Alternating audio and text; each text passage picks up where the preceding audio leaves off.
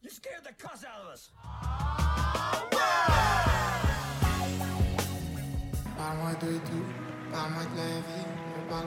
The human race is filled with passion.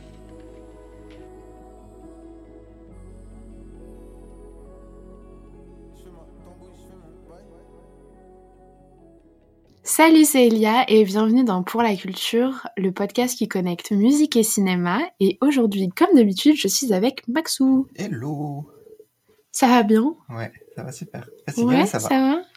Ok. Euh, aujourd'hui, on se retrouve pour parler d'un d'un petit film... euh, un petit film de chez moi. non, alors... euh, on va parler de Mommy de Xavier Dolan. Diane, la pire chose qu'on puisse faire à un enfant malade, c'est se croire ou le croire invincible. L'amour a rien à voir là-dedans. Les sceptiques seront confondus. Je vais te raligner solide, moi, tu vas voir. Moi, te faire l'école à la maison, tant que tu repognes le beat d'école normale. Hey, là, là, Steve, ça fait 24 heures que t'es revenu, que le mess est pogné à grandeur. Va falloir que tu te ramasses, OK? Vas-tu me tenir la graine que je pisse aussi? Assis-toi là, ferme ta gueule. Bonjour, Diane. Shut up. Si t'as ton gars temps plein puis tu peux plus te pointer, ramasse tes clics pis tes claques puis sayonara, Magadaï. Calme-moi, calme-moi, calme-moi, là. On va être un team, nous deux. On va prendre soin de toi, te protéger. En l'air fine, la nouvelle voisine, c'est une maîtresse d'école, c'est la sabbatique. Penses-tu que tu pourrais me rendre un petit Donc, euh, c'est un film québécois sorti en 2014 euh, avec euh, Antoine-Olivier Pilon, Anne Dorval et Suzanne Clément. Et pour faire un court résumé, tout juste expulsé du centre pour jeunes en difficulté qu'il fréquente, Steve doit emménager avec sa mère Diane dans une petite maison dans la banlieue de Montréal. Diane fait la rencontre de Kyla, leur voisine, et retrouve l'espoir de sauver son fils, hyperactif et violent. Euh, donc c'est un, un, un drame euh, très prenant, je trouve. Euh, et donc ouais, j'aimerais bien savoir si si t'as aimé ou pas ce film. Ouais, j'ai énormément aimé. C'est vraiment le, le, le, point le plus majeur du film, c'est ce que tu as dit, le, drame très prenant, quoi. C'est très très prenant. Ça m'a franchement beaucoup euh, touché et ému et ça, vraiment ça m'a touché au fond de, de moi-même, quoi.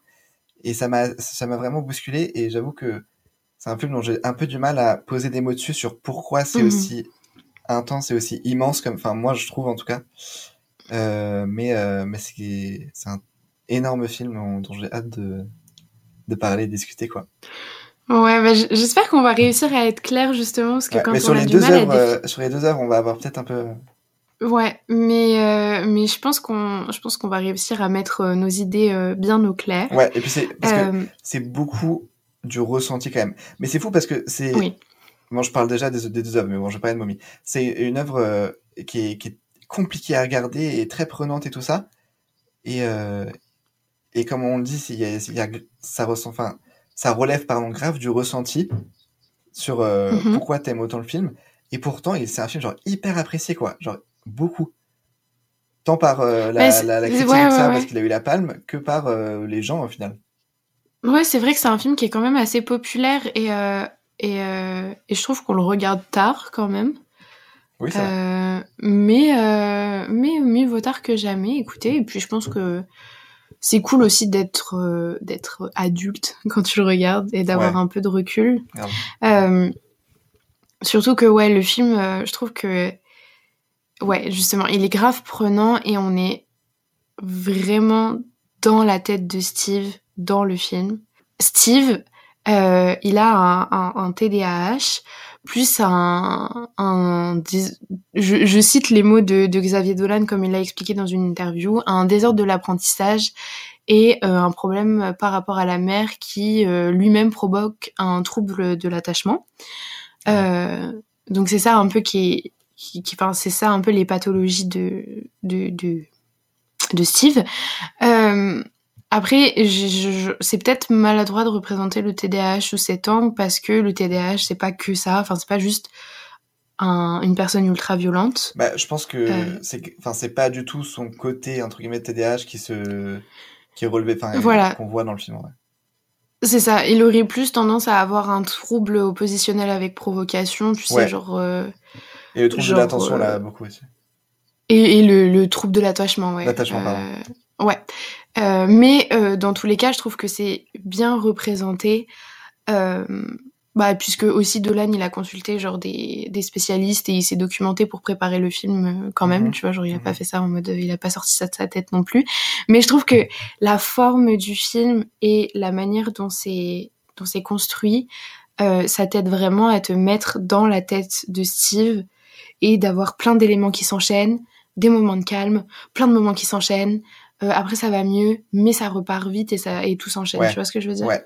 Je suis euh, à moitié d'accord avec toi. Enfin, je pense, enfin, je sais pas, mais moi, je l'ai pas trop ressenti euh, en mode c'est un film qui prend le point de vue de Steve en vrai. Non, c'est c'est pas non plus ce que je dis, mais je trouve que on arrive à être pris dans l'histoire parce que, enfin, on peut quand même se mettre à la place de Steve. Ah ouais, ce que je veux complètement. dire Mais Et, et la manière, mais ça, ça, enfin, la manière dont ça raconte l'histoire, ça te fait beaucoup. Euh, bah, si te mettre à sa place et rentrer un peu dans sa tête sans être lui, tu vois, Ouais, mais, ouais, euh, complètement. mais quand même. Mais je, enfin, je trouve, genre, je trouve que le film prend pas trop la place de Steve, mais permet de, on permet enfin, on peut se mettre grandement à sa place, et c'est ça qui est ouf pour un personnage Mhm. aussi complexe que ça, mais Ouais. on peut se mettre grandement à la place de euh, le personnage d'Anne Dorvald, qui est sa mère, du coup, euh, Ouais. qui est Dai dans le film, qui s'appelle Dai, et du personnage de Kayla, qui est, euh, qui est interprété par Susan Clément. Mais je trouve, enfin, ça qui est hyper marquant dans le film, je trouve, c'est qu'on peut se, enfin, c'est des personnages, mais tellement complexes, je trouve, Mhm. tu vois. On arrive tellement à, à s'imprégner de leurs personnages et tout ça, sur les, les trois personnages, en fait, parce que c'est vraiment une relation en triangle, quoi. C'est une relation de trois personnes Mhm. Qui est hyper toxique, mais en même temps remplie d'amour. Et en même temps, euh, enfin, je trouve que, genre, les trois personnages, c'est trois personnages hyper complexes qui donnent une relation qui est aussi hyper complexe et hyper passionnante, genre. Je trouve que c'est vraiment ce, point-là, c'est la relation entre les trois, quoi. C'est vrai que je trouve que les personnages sont. En fait, on apprend à les connaître, mais eux aussi apprennent à se connaître. Donc c'est Ouais. hyper intéressant de, De voir ouf. comment leur relation se crée parce que Diane euh, ou, ou, ou euh, Dai, comme tu as ouais. dit, genre le, le, c'est, la même personne. Euh, donc la mère de Steve euh, vient tout juste de récupérer Steve, donc pareil, eux deux re- enfin, recommencent à se Ouais, connaître. reconstruisent. Euh, le, le père de Steve est décédé pas, pas si longtemps que ça avant. Euh, donc, ouais, ils reconstruisent leur relation et puis ils viennent d'emménager et leur voisine, c'est Kayla. Et on voit la relation de Steve avec Kayla et de Dai avec, euh, avec Kayla se créer en Ouais. même temps. Donc, en fait, c'est, t'as pas l'impression d'avoir loupé des choses, même s'ils ont tous. euh, Enfin, t'apprends leur, euh, leur vie passée, ce qui, ce qui, ce qui s'est passé dans leur vie avant. Mais c'est vraiment intéressant d'avoir toutes leurs relations, en fait. euh, Ouais. Dès, le, dès le début, enfin, du début Ouais. jusqu'à, jusqu'à la fin, quoi. Enfin, Ouais, ouais, ouais. Voilà. Non, mais je suis grave d'accord. Euh, c'est vrai que c'est l'évolution de cette relation, elle est euh, hyper passionnante. Non, mais je trouve que en plus, les personnages sont vraiment, euh, sont vraiment unis autour du thème de la communication. Parce que euh, ils ont tous les trois des problèmes de communication à leur manière. Euh, Steve, par exemple, ben, lui, sa communication ressort pas de la manière idéale. Enfin, il Oui. est littéralement violent et il explose quand il a des choses à dire. Euh, Diane, bah, elle est très... bah, en fait, elle dit pas les choses. Et elle se met beaucoup... En fait, elle vit sa vie à travers celle des autres. Donc, euh, en fait, bah, elle met son fils en priorité. Et même quand elle rencontre Kayla, bah, elle met Kayla en priorité aussi Ouais, ouais, et elle elle partage pas sa sa position tu vois ouais. elle, elle communique pas et Kayla euh, littéralement a un problème de communication parce que elle euh, c'est même pas du bégaiement je sais pas ce qu'elle ce qu'elle a fait, elle, un- elle, elle, elle, elle peut plus parler enfin elle elle a du mal à parler Mais on sent qu'elle a, enfin, elle a des bégaiements, mais on sent que c'est pas un, un- une maladie, c'est un lié à un trauma ou un truc comme ça. Ça sent que c'est pas un, Oui, c'est un oui, truc, parce que le bégaiement s'eff- s'efface dans les bons moments, les, bo- les bons moments de la, de la relation, en fait, de ces trois personnes. C'est ça que je voulais dire. De ces trois personnes qui sont devenues une famille, en fait. On les voit devenir une nouvelle famille ouais ouais qui est en train de se, se composer, se recomposer. Et, euh, mais donc, ouais, l'usage du, du, du bégaiement et des problèmes de diction de Kayla, c'est hyper intéressant pour ça aussi, tu vois.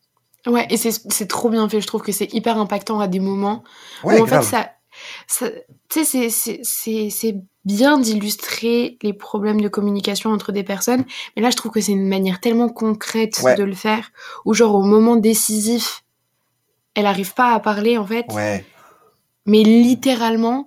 Alors que tu sais, euh, souvent c'est euh, la personne arrive pas à parler, mais tu sais, c'est juste euh, elle, elle n'ose pas dire les choses. Mhm. Là, c'est elle veut les dire, mais elle peut littéralement pas. Et je trouve ça tellement intéressant d'avoir un, un- un processus comme ça qui est vraiment genre matérialisé, tu vois. Attends, je, je parle d'un truc dans le film. Genre, c'était incroyable quand, genre, elle commence à, tu sais, donc, ok, c'est la première fois qu'elle euh, qu'elle garde Steve à la maison. Ouais, Ils ouais. font le repas et tout, tout va bien, tout est parfait ensemble. Tu sais, Mhm. le, ils font le repas surprise et tout.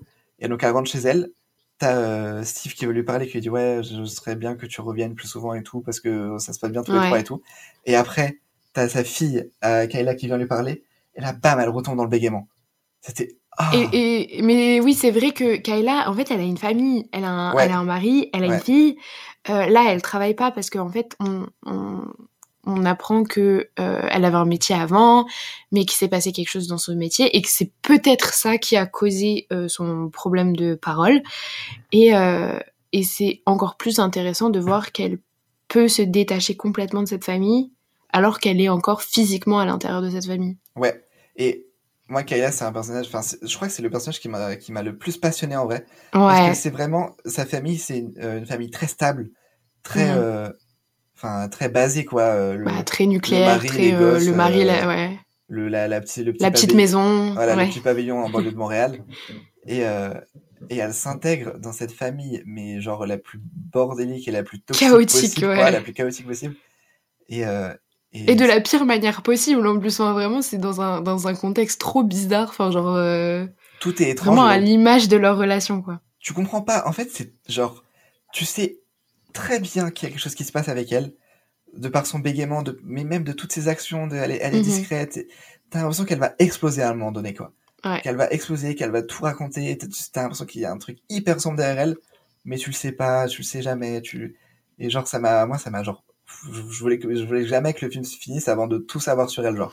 Ouais, vraiment, tu veux vraiment faire une séance avec elle vas-y, Ouais. raconte-moi tout, Ouais, genre. grave. Ouais, ouais, je comprends. Et, et aussi, ce qui est intéressant, donc, c'est que le- ils ont une relation tous les trois, mais c'est vrai que la relation mère-fils est vraiment mise en avant aussi dans le film. Oui. Il y a des moments où Kayla est quand même mise de côté parce que bah, c'est la relation entre euh, Diane et entre Diane et Steve qui est, qui est aussi euh, mise en avant. Euh, et je trouve ça marrant parce qu'on a, on a parlé d'Aftersun dans les premiers épisodes du podcast où on avait une relation père-fille et là on a une relation mère-fils. Et je trouve ça hyper cool d'avoir un. Pas, je, je veux pas comparer les films, mais je veux juste dire que tu non, vois, c'est sympa de d'avoir des, des des films comme ça. euh. Et encore une fois, dans cette relation, tu sens qu'en vrai, il y a grave du personnel euh, dans, dans, dans le film et dans la relation, un peu, tu sais, genre les problèmes de relation euh, enfant-parent, tu vois. Oui, bah oui. Et même dans plein de trucs, genre, est-ce que, Xavier Dolan, est-ce que tu vas bien, quoi, tu vois Euh, Oui, vraiment.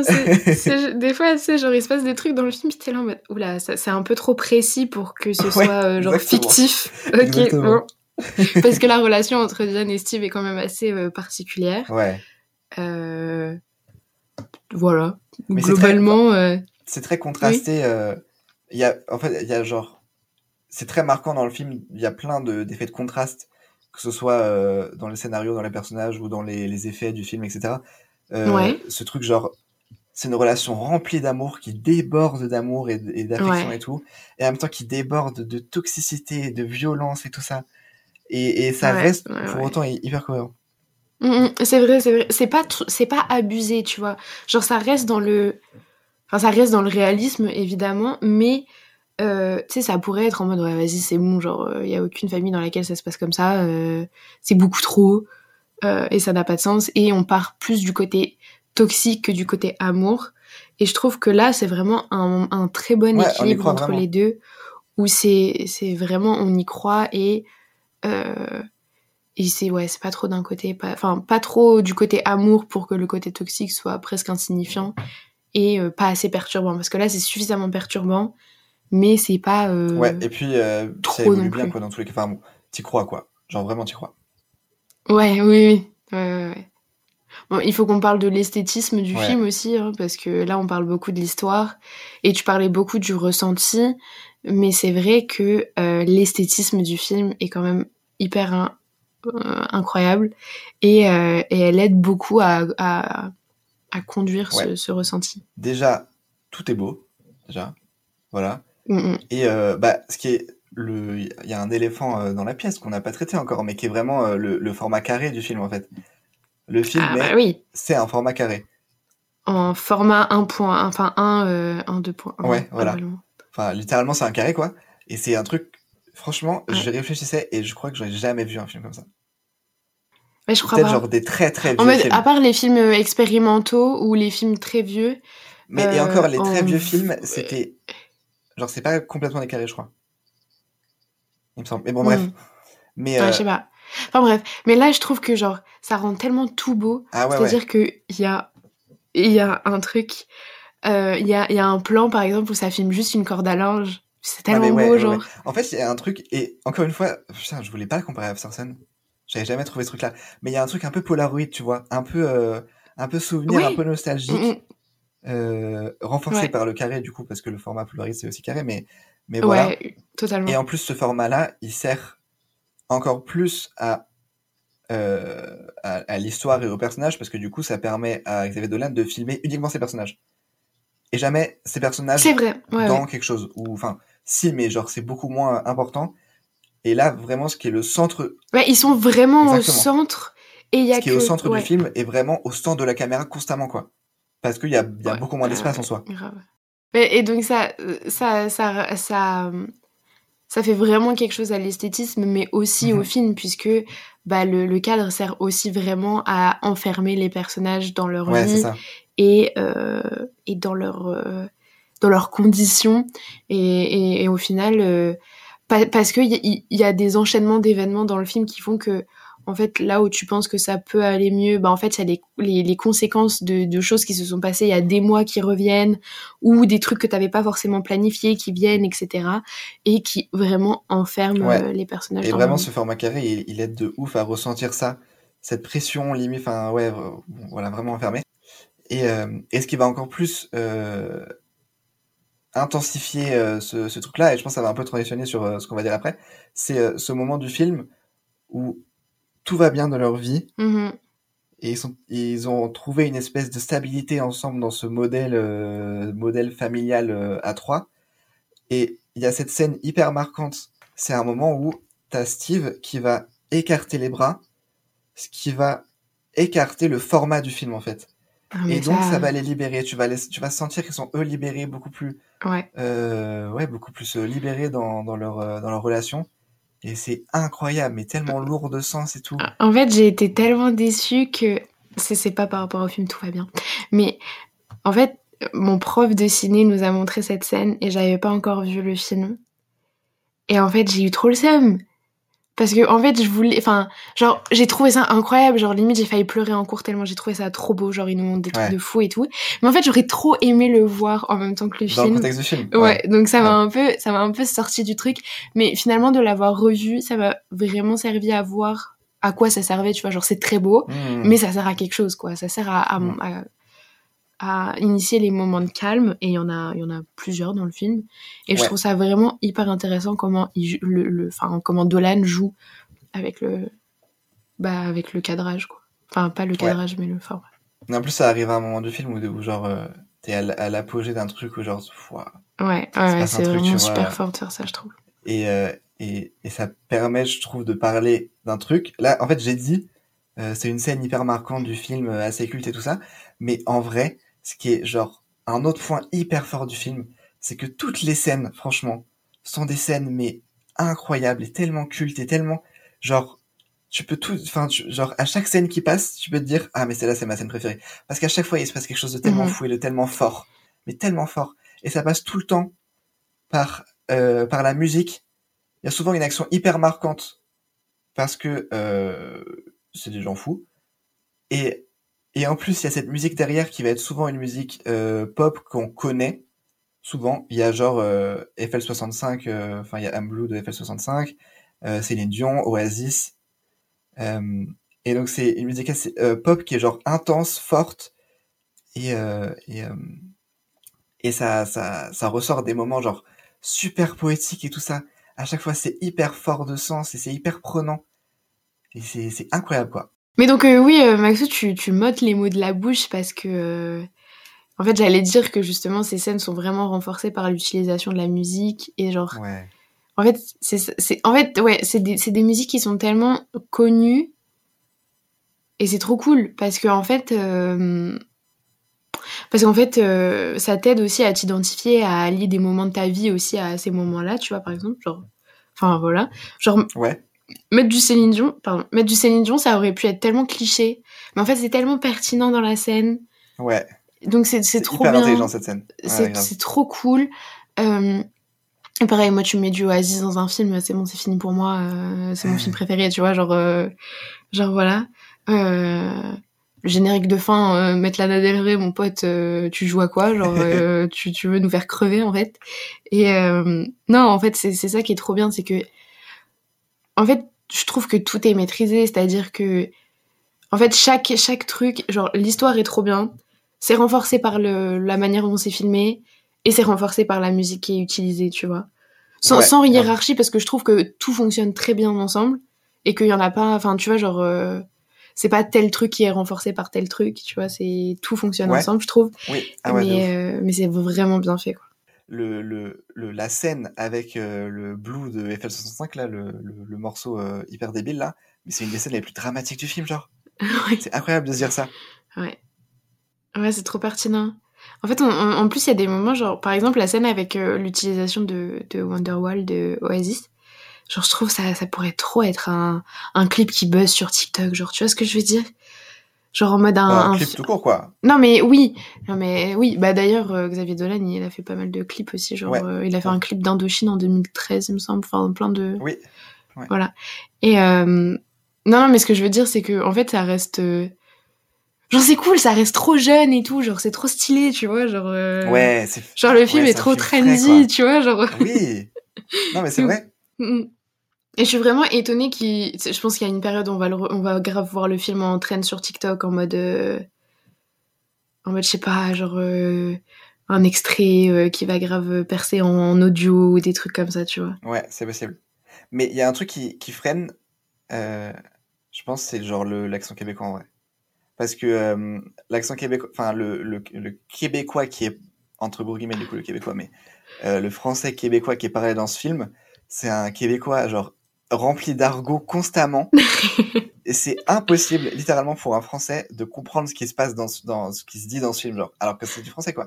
Mais genre, euh, par rapport à deux films québécois euh, qu'on a vus, qui est plus des films ancrés dans Montréal, et du coup l'accent euh, montréalais est quand même beaucoup moins marqué. Ouais. Là, c'est un genre ça se passe en banlieue de Montréal et tout ça. Mais c'est fou, ouais.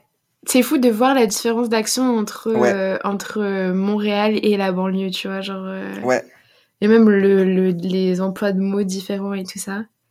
C'est vrai que c'est drôle, mais mettez les sous-titres, n'hésitez pas, c'est pas grave. euh. ouais, ouais, mais je trouvais ça trop intéressant du coup. Ouais.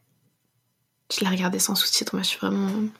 C'est vrai, mais je- tu comprenais tout ou pas Mais ouais Incroyable. Ouais. Alors ça a été euh, assez compliqué de trouver un album auquel euh, rapprocher ce film-là, parce que ça reste un ovni, enfin ça reste un truc hyper Ouais. euh, particulier. Mais j'ai choisi euh, l'album Homogénique de Björk.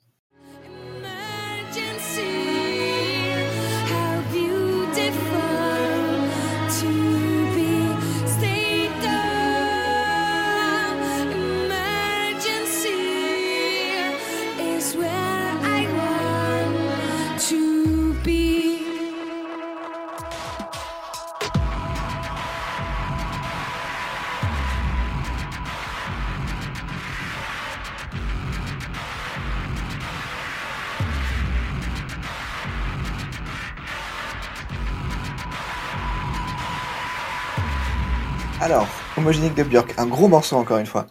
Euh, Björk, c'est une artiste que vous connaissez forcément de nom en vrai. C'est cette chanteuse islandaise euh, au style et à la voix euh, particulier et qui, euh, dont, dont tout le monde connaît un petit peu, euh, un petit peu son, son univers et dont tout le monde, enfin le monde entier, est tombé amoureuse, euh, amoureux pardon de, de son style. Et donc Homogénique, c'est son troisième album solo qui est sorti en 97, en septembre 97.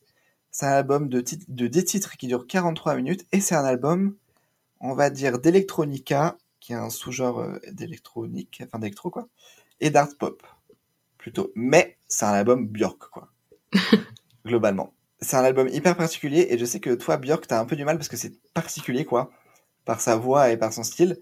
Et mais celui-là, je, je sais que c'est un album, comme son titre l'indique, qui est assez homogène et qui est assez euh, cohérent tout au long de l'album. Et donc, je trouvais ça trop intéressant de te le faire écouter à toi, Elia. Et, euh, et donc, euh, tu m'as pas du tout dit ce que, ce que t'en avais pensé, alors j'ai trop donc euh, dis-moi. C'est vraiment un, un mystère. Euh, non, en fait, je connaissais pas. Enfin, c'est pas que je connaissais. Enfin, si, je connaissais Björk de nom, mais j'avais jamais écouté de ma vie, en fait. C'était ça, vraiment le. T'as entendu It's Oh So Quiet? C'est. Ah, mais je savais même pas c'était elle, je pense. Ah ouais, ok. Mais euh, non, on part du postulat que je connais pas du tout. Oui, oui. mais que je connais de nom. Et en fait, j'ai- toujours, je sais pas pourquoi, sûrement parce que je suis un peu idiote, mais genre j'étais en mode, euh, je vais jamais écouter Björk parce que ça m'intéresse pas, parce que c'est trop bizarre. Pourquoi j'écouterais ça? Ah ouais, ah, je vois. Parce que c'est euh, c'est une petite meuf avec une voix trop bizarre qui pose euh, sur, tu vois, genre un truc un peu comme Ouais, ça. Enfin, c'était bon, euh, je suis pas, je suis pas un, un bobo de Paris. euh, Enfin voilà, c'était très cliché ce que je pensais de, de Björk. Et puis bon, Maxou il m'a dit, Elia, tu dois écouter cet album. Bah j'ai bien aimé en fait, genre vraiment j'ai trouvé ça hyper cool. Euh, je, suis pas, euh, je suis pas ultra fan. Genre euh, c'est quand même bizarre. Je pense que ça prend. euh, En fait c'est soit il y a plusieurs cas de figure. C'est soit t'aimes direct, t'accroches, t'es trop fan soit t'apprends à l'apprivoiser et tu apprécies au fur et à mesure des écoutes, soit t'aimes Ouais, pas du tout, tu ouais, vois, genre ouais, euh, globalement. Et, et moi, ce sera sûrement le, le cas du milieu où euh, j'y reviendrai de temps en temps. Et, euh, et je pense que ouais, je vais plus apprivoiser un peu le, le, le monument. Euh, mais parce que cet album, et, je l'ai trouvé quand même très très bon et il y a beaucoup- quand même beaucoup de choses à dire dessus. Même si c'est vrai que comme tu l'as dit pour euh, Mommy, c'est très sur le ressenti et sur l'expérience que tu vis pendant l'album. Donc c'est vrai que j'ai peut-être un peu du mal à poser des mots sur ce que, Ouais. ce que j'ai ressenti. Euh, parce que euh, c'est très envoûtant, tu vois, c'est très... C'est très, il se passe quelque chose, tu Ah vois. tu sais qu'il se passe quelque chose, mais c'est vrai que c'est compliqué de, de, de définir un peu. Mais c'est vrai, enfin, le, le- la notion du ressenti, c'est euh, un des gros points, enfin, un des gros points euh, en commun entre les deux œuvres, euh, je trouve, en tout cas. Bah, en, en tout cas, pour, pour Ah oui, avoir- oui, oui. j'ai choisi cette œuvre uniquement sur le ressenti, quoi, en, en- en vrai. Que, bon, bref. Euh, donc, Björk, c'est un artiste difficile à, à définir, mais je vais essayer un peu de remettre un peu dans le contexte de qui est Björk. Euh, Ouais. Björk, c'est une chanteuse islandaise qui a été exposée à la, à la, à la notoriété et à le, le monde de la musique de- euh, très jeune parce qu'elle euh, ouais. elle faisait partie d'un groupe de rock islandais qui a beaucoup marché même dans le monde entier au tout début. Et ensuite, elle est vite partie en solo. Et euh, elle a vite, s'est vite installée à Londres. Parce que donc, oui, déjà c'est une Mm. artiste islandaise, donc déjà c'est assez particulier parce que l'Islande, il y a très peu d'habitants. on, on- voilà. Euh, bref. Ah bah c'est sûr que de passer de l'Islande à Londres, bon, Oui, oui, bien sûr. il se passe quelque chose déjà. hein. Et puis, euh, et donc, euh, elle s'est complètement euh, enlevée de son image de groupe de rock qu'elle avait avant pour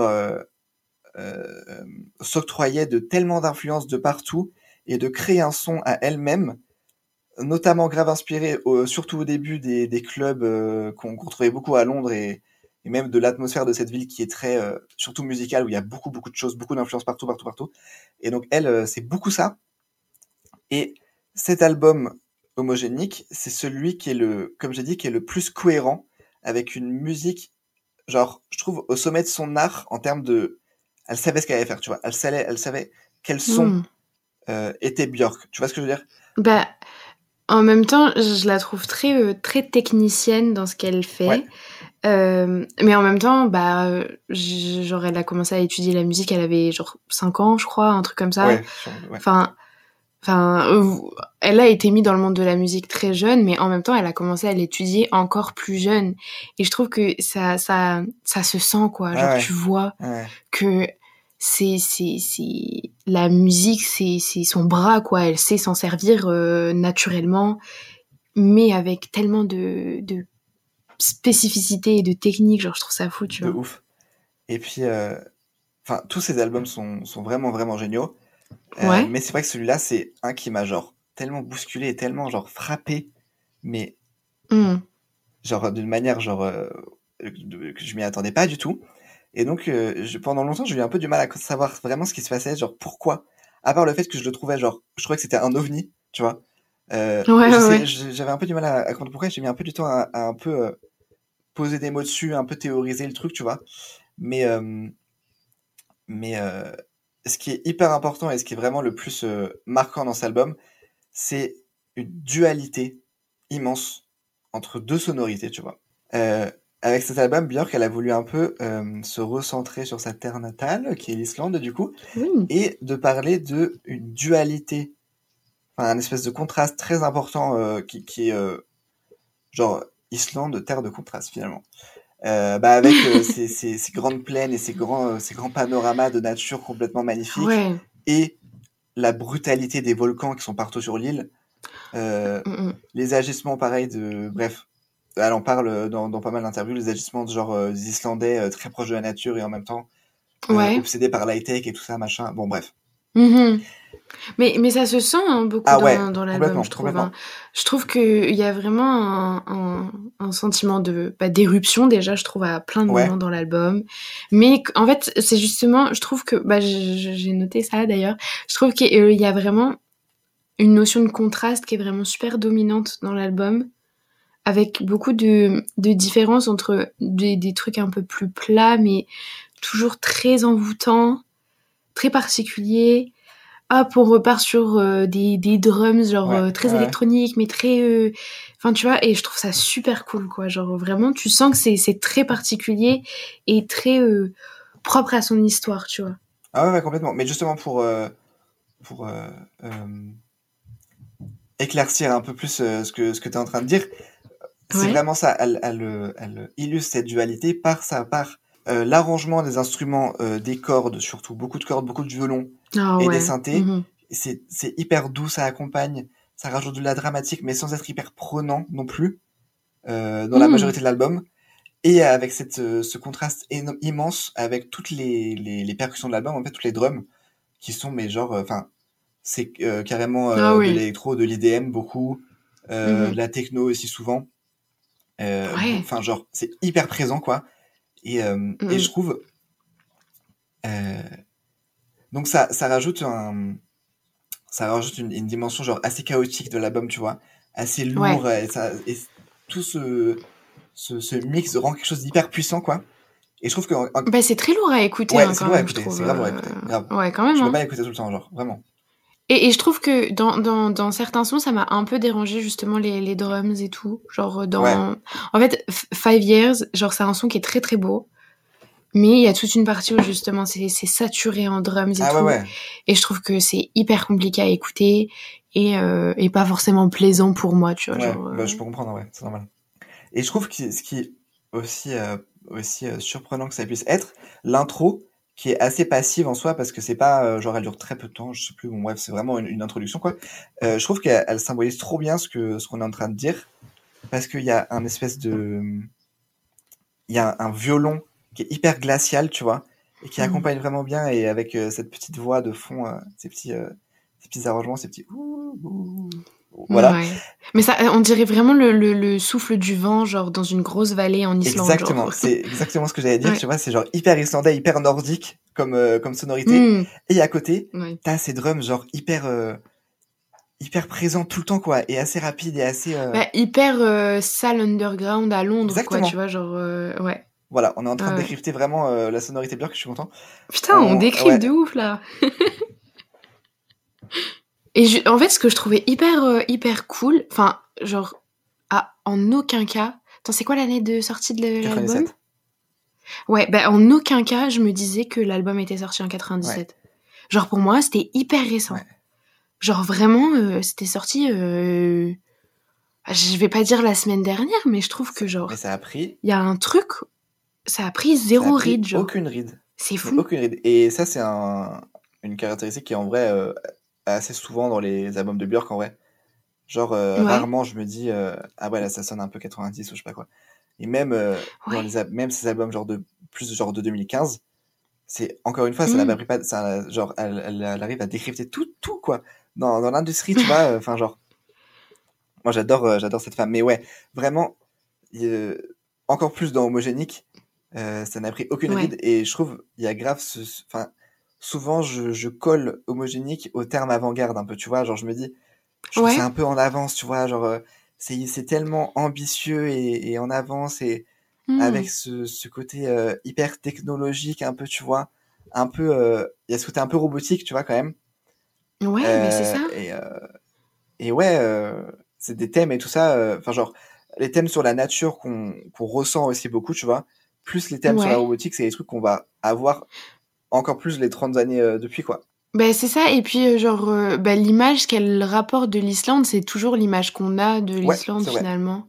Donc, euh, ben, même si le, le pays évolue, bien sûr, tu vois, mais c'est vrai que je trouve que ça, ça rapporte un monde qui existe toujours actuellement. Oui, complètement. Donc, je trouve que ça, ça fait encore plus perdurer euh, et, et- et le, le projet et qui le fait pas vieillir, Ouais. quoi. Je voulais rajouter aussi que euh, si l'album vous intéresse et tout ça, je vous conseille vraiment de regarder les clips de Björk qui ont été beaucoup à cette époque réalisés par Michel Gondry, notre euh, Oh, cher réalisateur français. Il a, Waouh. il a, il a beaucoup tourné avec, euh, avec Björk parce qu'à l'époque il faisait beaucoup beaucoup de clips, euh, Gondry.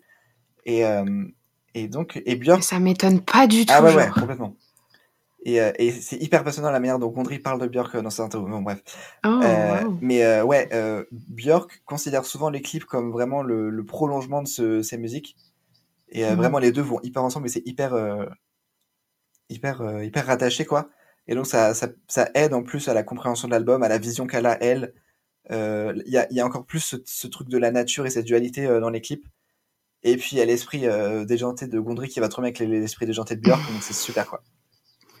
Mais c'est fou parce que on, on en avait parlé euh, tous les deux après qu'on ait enregistré un des, des premiers épisodes. Et on disait que les clips c'était vraiment euh, bah, une bonne manière d'analyser les albums, tu vois, genre Ouais. pour, pour certains projets. Et c'est vrai qu'en fait je je l'ai pas fait quoi, genre je le fais toujours pas. Mais tu sais, enfin, moi en tout cas, je le, pourquoi je le fais pas, ou très peu, c'est que je trouve ça hyper quitte ou double. En fait, ça dépend du rapport qu'a le- l'artiste avec les clips, parce que là, Ouais. Björk, c'est très euh, différent de d'autres personnes, euh, parce que souvent, les clips, je, je les, je les regarde pas parce que ça, m'impose une vision de l'album, tu vois? C'est vrai. Et, et souvent, j'ai envie de moi, euh, enfin, tu vois, genre, ça va m'imposer un truc, alors que euh, ça se trouve, euh, si je l'écoutais Hmm. sans voir les clips, je l'aurais vu genre de la couleur jaune, alors qu'on m'impose la couleur rouge de ouf dans les clips, tu vois. Oui, Par exemple. je, je vois ce que tu veux dire, bien sûr. Mais on en avait parlé pour Black Midi, il me semble. Puis après, on avait été regarder les clips. On était en mode, bah ouais, de ouf, genre. Ouais, ouais, c'est vrai, c'est vrai. Mais, Ouais, mais bien vrai. sûr, je comprends ce que tu veux dire. Genre, t'es t'es quand même mieux à écouter d'abord l'album, te faire ton opinion, et après, genre, aller voir les clips. Ouais. Mais c'est vrai qu'avec le, le streaming, de toute façon, genre, euh, Ouais, bah, bah, t'écoutes la musique ouais. et tu re...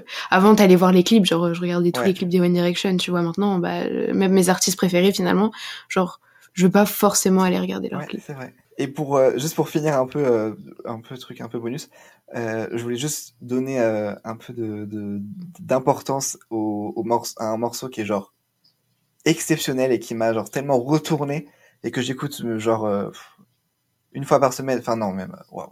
Une fois par semaine, grand, grand, grand, grand, grand minimum. C'est euh, Bachelorette, qui est le. Ton empire romain, finalement. Mon empire romain, vraiment.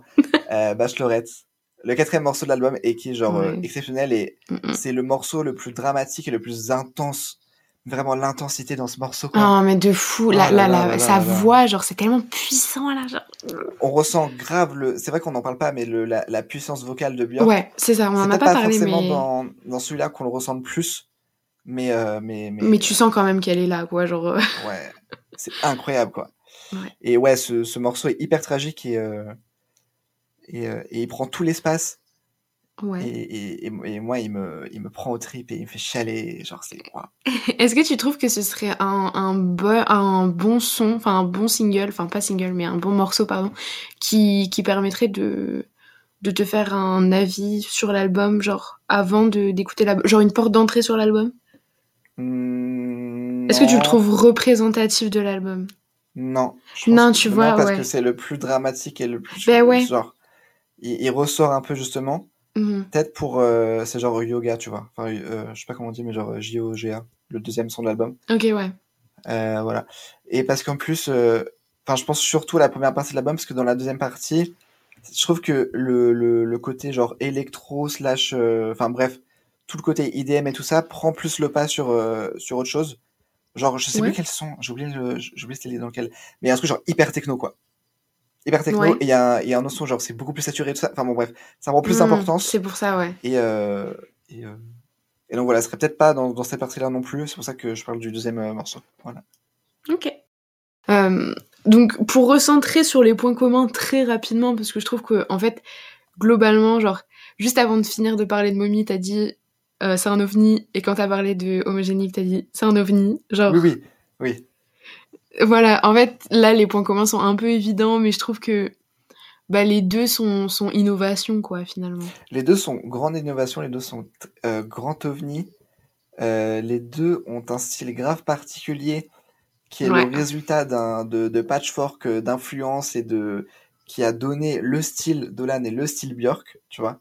Ouais, Et je trouve qu'en plus, après je connais pas assez le le- le- l'œuvre de Dolan en entier, Mhm. mais je pense que Mommy ça reste quand même son plus intense dans son style, tu vois, genre son plus maîtrisé dans son Ouais. style.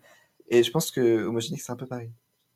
Bah, les deux sont bah, très intenses, quoi, pour, Ah ouais, ouais, euh, genre, émotionnellement parlant, Ah genre, les deux sont aussi euh, hyper intenses, genre, c'est vraiment un point commun aussi entre les deux. Et le Et je la, trouve ça fou. et la notion de contraste aussi qui est grave euh, hyper importante Ah oui. quoi. Un truc genre hyper jovial et hyper angoissant dans les deux quoi. Mm, mm. Et puis même dans les thèmes abordés, qui euh, genre, finalement, genre, les relations humaines.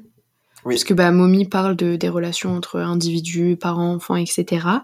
Et Homogénique, il y a beaucoup, euh, ça revient beaucoup, genre, euh, le cœur brisé, l'amour, les relations amoureuses, etc. Et genre, les contradictions, ça peut te faire euh, avoir, quoi. Ouais, complètement. Et puis euh,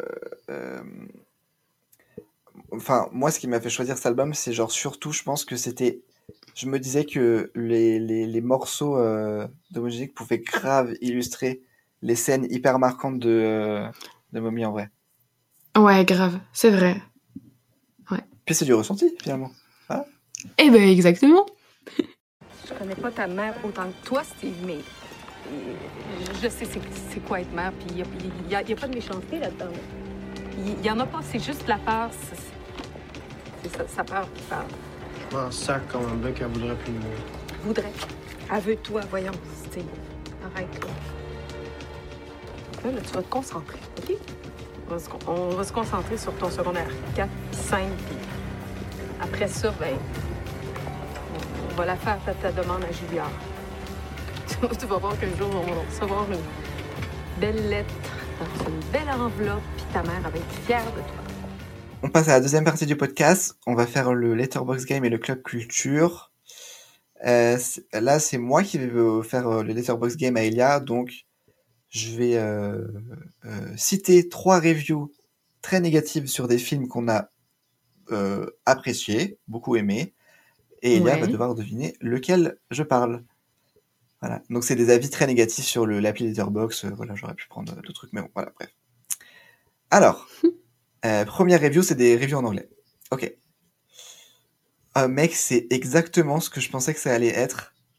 J'avais l'entièreté du film dans ma tête quand j'ai lu la description du film, mais je pensais que nom du réalisateur et nom de l'acteur principal pouvaient faire un truc de, un truc avec, mais j'avais vraiment tort. Waouh. Ok. Je passe à la deuxième. Euh... Ouais, pas direct à la deuxième, parce que là, j'ai rien en vrai. Ouais, ouais. Ah, c'est une truc en français. Ok. Alors, Oh. Ce soir, j'ai profité de la réouverture des salles pour aller voir ce film dont tout le monde me parle depuis au moins six mois. Alors, comment dire? Ok. Je l'ai vu il y a environ deux heures et j'en ai déjà oublié la moitié. C'est une répétition de poncifs maladroits et un peu bêtes. On se trouve face à un manque terrible de subtilité couplé à un discours vide face à des situations simplistes et manichéennes. Waouh. The French Dispatch? Non. Oh Ah, mais c'est. Mais donc, Euh, Reverture des salles, quoi. Ça, Bah, c'est ça, en fait, c'est pour ça, je pensais, mais je, je situe mal, en fait, The French Dispatch. Pour moi, c'était Ouais, c'est plus euh, tard, je pense. Ouais, ouais, ouais. Ouais, c'est plus tard. Là, c'est vraiment 2020, quoi. Vraiment 2020. 2020, ok, Ouais. réouverture des salles. Oh, je suis nulle à jeu, je m'en rends compte là, en fait, genre. euh, Et un qui te vient là? Non. Ah non, en plus, j'ai fait une proposition, donc euh, dis-moi. Ok. Alors, dernier et qui est un peu plus évident. Ok. Euh, Waouh. Des hommes qui parlent de comment gérer. euh, Non, pardon, ok. Je refais. Euh, Waouh. Des hommes qui boivent au lieu de gérer leurs problèmes. Ça Ah. m'a jamais affecté à cause de euh, mes gros traumas. Ok, Bad Drunk, du coup. Ouais. Ok, mais en fait, oui, mais en fait, genre, je cherchais un film que j'ai vu après la pandémie, sauf que je l'ai vu bien, bien, genre longtemps après, quoi. Ah bah oui, oui. Mais c'était, c'est vrai que c'était grave un film euh, qui était grave, genre, à la réouverture de salle, on le... Ouais, mais je, je- ouais, je sais pas. Mais pour moi, je l'avais pas en film rouverture de salle, tu vois. J'avais genre lui et Tenet, tu vois, c'était un peu genre les deux films qui, Hmm. qui allaient sauver le cinéma, tu vois. C'est vrai, bah, Tenet, oui, je l'ai plus, en plus, je l'ai vu à ce moment-là. Ouais. Mais euh, ouais, j'avais plus. euh, ok. Euh, maintenant, on passe au Club Culture. C'est des petites recommandations assez simples, euh, assez rapides, finalement. Ouais. Sur des choses qu'on a aimées récemment. Euh, Elia, vas-y, parle-nous euh, d'un album que tu as aimé récemment. Vas-y. Et ben moi j'ai parler d'un truc un peu particulier. Euh, je vais parler de euh, Lou Sonata volume 2. L'artiste c'est Crystal Zilotte, mais euh, genre vous comprenez sûrement pas pourquoi je parle de Lou puisque je parle de la bande dessinée de Julien Nil que vous connaissez tous sûrement pour la version bande dessinée ou pour le dessin animé. En fait, après que Lou se soit fini, il y a eu une autre série de bande dessinée qui s'appelle Lou Sonata, où c'est Lou euh, qui est adulte, qui gère sa vie d'adulte et tout, euh, qui est beaucoup plus centré autour de, la musique et qui a un groupe qui s'appelle Crystal Zilotte. Euh, Lou Sonata volume 2, c'est le nouveau tome de la BD qui vient de sortir, c'est sorti il y a genre trois jours, le 15 novembre. C'est le nom euh, du tome de la BD, mais c'est aussi euh, le nom de euh, la bande originale de cette BD, puisqu'il y a une, bande son qui est sortie associée à cette BD. Et en fait, ça c'est Lou qui, qui gère un festival. et en fait, cette bande son, c'est euh, un son de chaque groupe qu'on pourrait entendre euh, à ce festival qui s'appelle le Dead, Dung- Fest, pardon. Donc, euh, donc voilà. Et je trouvais ça super cool. Genre, j'ai écouté, j'ai kiffé, genre, la plupart des sons. Il y a des sons que j'ai moins aimés. Mais en fait, je trouvais le projet tellement cool de, genre, faire une bande-son, un, un tome de, ban- de bande dessinée. Il y en avait déjà un pour le premier volume de Lou Sonata qui est sorti en 2020, que j'ai pas écouté. Mais, euh, mais là, je trouvais ça cool d'avoir un faux festival. Euh, Il y a vraiment une identité qui a été construite pour chaque groupe. Ils ont tous, euh, tous leur identité, tous leur style de musique vraiment différent. On passe de la bossa nova à de l'électronique, à du, du, du, du, du breton, euh, du breton suédois. Je, je vous jure, genre c'est très bizarre, mais ça, ça fonctionne bien. Moi, j'ai j'ai vraiment aimé et, euh, et je trouvais que, que ça méritait euh, d'être abordé dans ce podcast parce que c'est un, c'est un truc un peu original et tout. Je trouvais ça trop bien. Ouais, c'est un projet cool, quoi. Ouais. Je suis en train de remarquer, ça fait deux fois que tu parles d'albums fictifs dans des séries, enfin, genre dans des trucs. Ah ouais? J'ai parlé de quoi? Bah, Daisy. Ah ouais, Jones and the Six. Putain, mais ça, ouais, ça, voilà. ça m'accroche bien ces trucs, hein, euh, Bah ouais. décidément. Moi, avant de parler de l'album que je vais euh, conseiller aujourd'hui, je vais juste vous dire en très très bonus que l'album d'Android 3000 de flûte électronique là est génial. Bref. Euh, je vais vous parler d'un petit projet de 15 minutes qui s'appelle La Nuit Porte Conseil. C'est un EP réalisé par Milanesi et Coffee Bay qui est sorti euh, en octobre, le 22 octobre. Euh, alors Milanesi et Coffee Bay, qui c'est? C'est deux producteurs, Milanesi hollandais et Coffee Bay euh, français, qui sont implantés franchement dans la scène euh, new gen euh, de rap français, on va dire ça très grandement, enfin dans les gros titres, mais Milanesi en tout cas il est signé dans le label de Serran. Il, est, il, participe grandement à, le, à, le, la vision de la plug qu'on a en tout cas en France et tout ça. Et Coffee Bay, il a entre autres façonné les, les nouvelles sonorités de, de, par exemple. Bref. Et donc les deux se sont associés pour un, un album qui est, enfin un projet pardon qui est qui est court mais hyper frais et qui, euh, qui fait vraiment du bien. Euh, c'est un, album de plug, franchement, on va, on va dire ça, euh, on va dire ça comme c'est. C'est un album de plug euh, de rap, donc plug, c'est ce, style- ce style un peu particulier, mais qui amène aussi plein de choses hyper fraîches et hyper cool, franchement, avec hyper, genre inspiré de plein de choses, genre trop trop bien. Par exemple, il y a un son avec Serran, Serran sur de la funk. Voilà, c'est ok. C'est trop bien. Je te le ferai écouter, c'est trop bien. Oh. Euh, L'outro, par exemple, est grave un son genre hyper inspiré des Daft Punk. Il y a des moments où Milanesi rappe, et du coup, il rappe en hollandais, parce que c'est un gars de, de, de- de Nouvelle-Zélande, je vais dire. Euh, parce que c'est un gars des Pays-Bas, donc forcément, voilà. Et donc, ça fonctionne hyper bien, c'est assez léger, c'est assez frais, comme je l'ai dit, et donc c'est une bonne porte d'entrée, en vrai, à la plug et tout ça, parce que c'est pas hyper brut, comme des fois, je pourrais, euh, on pourrait reprocher à Serran, parce que c'était souvent Mm. Serran, et même tous les, albums- les trucs plug, c'est genre, c'est vaste, il y a plein de trucs à faire, on comprend pas déjà que c'est hyper dur à, à comprendre ce que c'est. Euh, là, il y a plein de choses, plein d'idées qui sont trop cool. En tout cas, j'encourage grave à ce genre d'initiative, quoi. Voilà. En plus, c'est court, donc ça, c'est cool. Ouais, 15 minutes, c'est bon, ça y est. Alors, on passe au cinéma. Elia, qu'est-ce que t'as vu cette semaine? Euh, eh ben, j'ai vu... J'ai vu plein de choses, comme d'habitude. Ah, je sais, je regarde plein de trucs. C'est pas vrai. C'est pas vrai, j'ai pas le temps, mais, euh, mais j'ai quand même vu vu... Sam comme Sylvain ou pas? Euh, ouais, j'ai vu Simple comme Sylvain. Je vais encore parler d'un truc québécois. Non, non, c'est pas vrai. Mais euh, allez voir Simple comme Sylvain. Il sera plus au ciné, donc ça sert à rien ce que je réponds. Oh, si, je pense. Ah ouais? Avec le bouche à oreille et tout, il peut grave rester. Hein. Donc euh, ouais, Bah, allez voir Simple comme Sylvain. Moi aussi, je fais mon petit, mon petit crochet, euh, quelque chose qui vient de sortir. Euh, non, je voulais parler de The Lobster de euh, Yorgos La- Lantimos, Lantimos? Ouais, je sais pas. Ouais, je, je vais dire Lantimos, écoutez. Euh, donc, qui est euh, une romance science-fiction sortie en 2015. Euh, et en fait, ça raconte l'histoire d'un d'un homme qui vient de se séparer de sa femme en fait et dans c'est dans un monde où quand tu quand tu es célibataire, tu es envoyé dans un hôtel et tu as 45 jours pour trouver un nouveau partenaire. Sinon, à la fin, euh, tu es transformé en l'animal de ton choix. Donc cet homme qui est euh, incarné par euh, Colin Farrell, qui est excellent dans le film, je trouve. Je suis trop contente de le voir dans un rôle un peu plus, un peu plus décalé comme ça, Mhm, genre.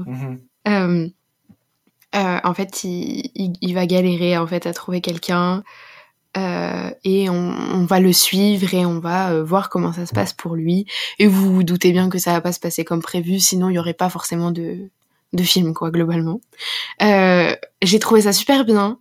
Je m'attendais pas à ça. Je m'attendais vraiment à un truc plus dans le style Harry Astor, en mode très très pas, incohérent c'est pas le mot mais très très poussé quoi très Ouais. euh, tiré par les cheveux et en fait c'est très euh, ça reste cohérent de ouf quoi genre c'est c'est c'est ça reste réaliste malgré que bah, cette société est très bizarre puisque bon vous êtes transformé en, en poney au bout de 45 jours c'est un peu bizarre tu vois euh, mais mais ouais ça restait ça restait quand même cohérent le film passe super vite je trouve et, et les acteurs sont bons. On retrouve aussi Léa Seydoux dans le film. Et Olivia Colman, euh, qui, est, qui, est, qui est très très bonne aussi. Voilà, donc euh, euh, c'est super cool de, de, de- Genre, j'ai trouvé ça super bien d'être introduite au, au cinéma de, de Lanthimos. Bah, parce qu'en plus, ça va être un, un réalisateur qui va faire. Enfin, qui fait et qui va faire plein de films. Ah bah, puis cette année, il est pas sorti. Mais quand, il sort quand d'ailleurs ce film? Je sais pas. C'est fou ça Mais ouais, la- enfin, moi je pensais vraiment que ça, se rapprochait d'Ari Aster sur cinéma du coup. Mais du coup, ça, me- ça Bah, me pousse grave à. Ça se rapproche quand même, mais c'est plus modéré et moins, euh, moins traumatisant, quoi. tu, tu, ça te marque beaucoup aussi, mais moins sur le côté traumatisant, tu vois. Et puis attention parce que Canine est là et je pense que c'est bien traumatisant. Ah, je, je parle que pour The Lobster, Ouais, ouais. hein, je parle pas de tout son cinéma, hein, attention. Moi, je vais vous parler d'un film que j'ai vu en avant-première, mais il sortira une semaine, pile une semaine après l'épisode du podcast, enfin la sortie du podcast, parce qu'il sort le 29 novembre. Euh, c'est Perfect Days de Wim Wenders, qui est un réalisateur que j'aime beaucoup, dont je vous ai déjà parlé ici pour Paris, Texas, qui est devenu un de mes films euh, préférés de tous les temps. Et donc, euh, Wim Wenders, c'est ce réalisateur assez vieux qui a fait déjà beaucoup, beaucoup de films, euh, part au Japon cette fois pour euh, s'attaquer à l'histoire de à l'histoire du personnage joué par Koji Yakusho, qui a d'ailleurs eu la palme de l'interprétation, et donc qui parle du, quotidien de ce personnage euh, qu'on voit d'un œil plutôt joyeux de cet agent de- d'entretien euh, de, des toilettes publiques de Tokyo, en fait.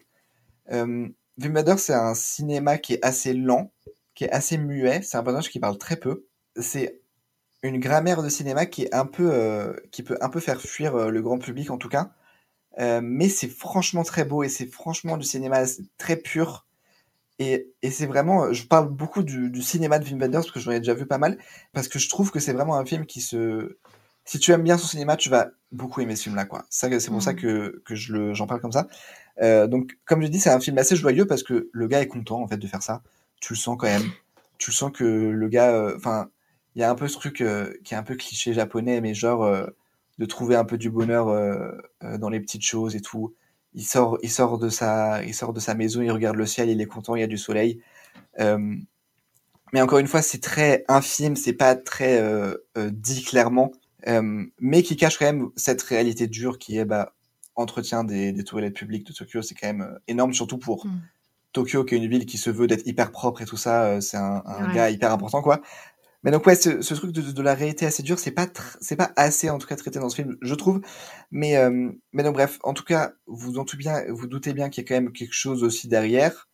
Il y a des petites péripéties, on connaît un peu le, le- on va connaître de plus en plus le passé de ce personnage, euh, pourquoi c'est un homme euh, assez euh, assez studieux, qui aime bien les qui aime bien la musique, qui aime bien les livres et tout ça.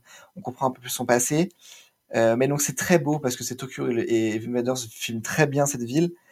Et encore une fois, ça se finit sur le dernier plan du film et une des scènes les probablement la plus belle que j'ai vue cette année d'ailleurs. Et, euh, et, et, et ça montre encore une fois comment Wim Wenders arrive trop bien à finir les films sur des scènes hyper marquantes. Mais genre, c'est rien, hein, c'est genre un, bah je vais pas dire ce que c'est, mais c'est un plan très très simple, mais qui est tellement parfait, tellement exact en fait. Il n'y a pas plus exact que ça. Genre tout le film est existe pour ce plan-là qui est hyper parfait. Et euh, Mm. c'est un peu, euh, c'est un peu quelque chose qui m'a beaucoup marqué dans Paris Texas notamment et dans euh, Les Ailes du désir. Donc voilà. Bon, on a beaucoup bavardé pendant cet épisode, mais j'espère quand même qu'il vous a plu. Moi, ça m'a fait plaisir, comme d'habitude, de, de, de l'enregistrer. On se retrouve très vite. Euh, N'hésitez pas à nous faire euh, vos retours sur l'épisode, de jouer avec nous au Letterbox Game. Genre, vous faites Ouais, pause avant qu'on donne la solution, vous jouez avec nous. Vous nous dites sur Insta sous l'épisode, euh, enfin sous le post de l'épisode, par exemple. Hâte pour la culture PLC. On est aussi sur TikTok. Voilà, on essaye d'être un peu partout. Et puis, nous, on se retrouve dans deux semaines. Et puis, et puis voilà. Gros bisous. Prenez soin de vous. Et puis, à bientôt. Des bisous.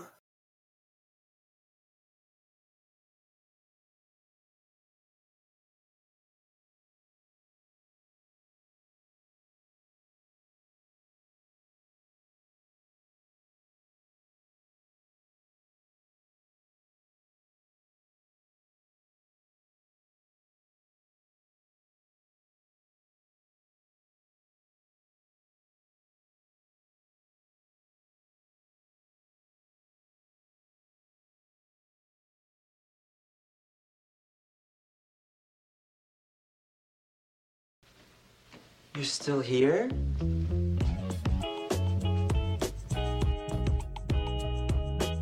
It's over.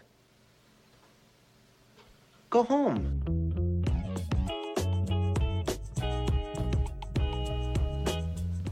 Go.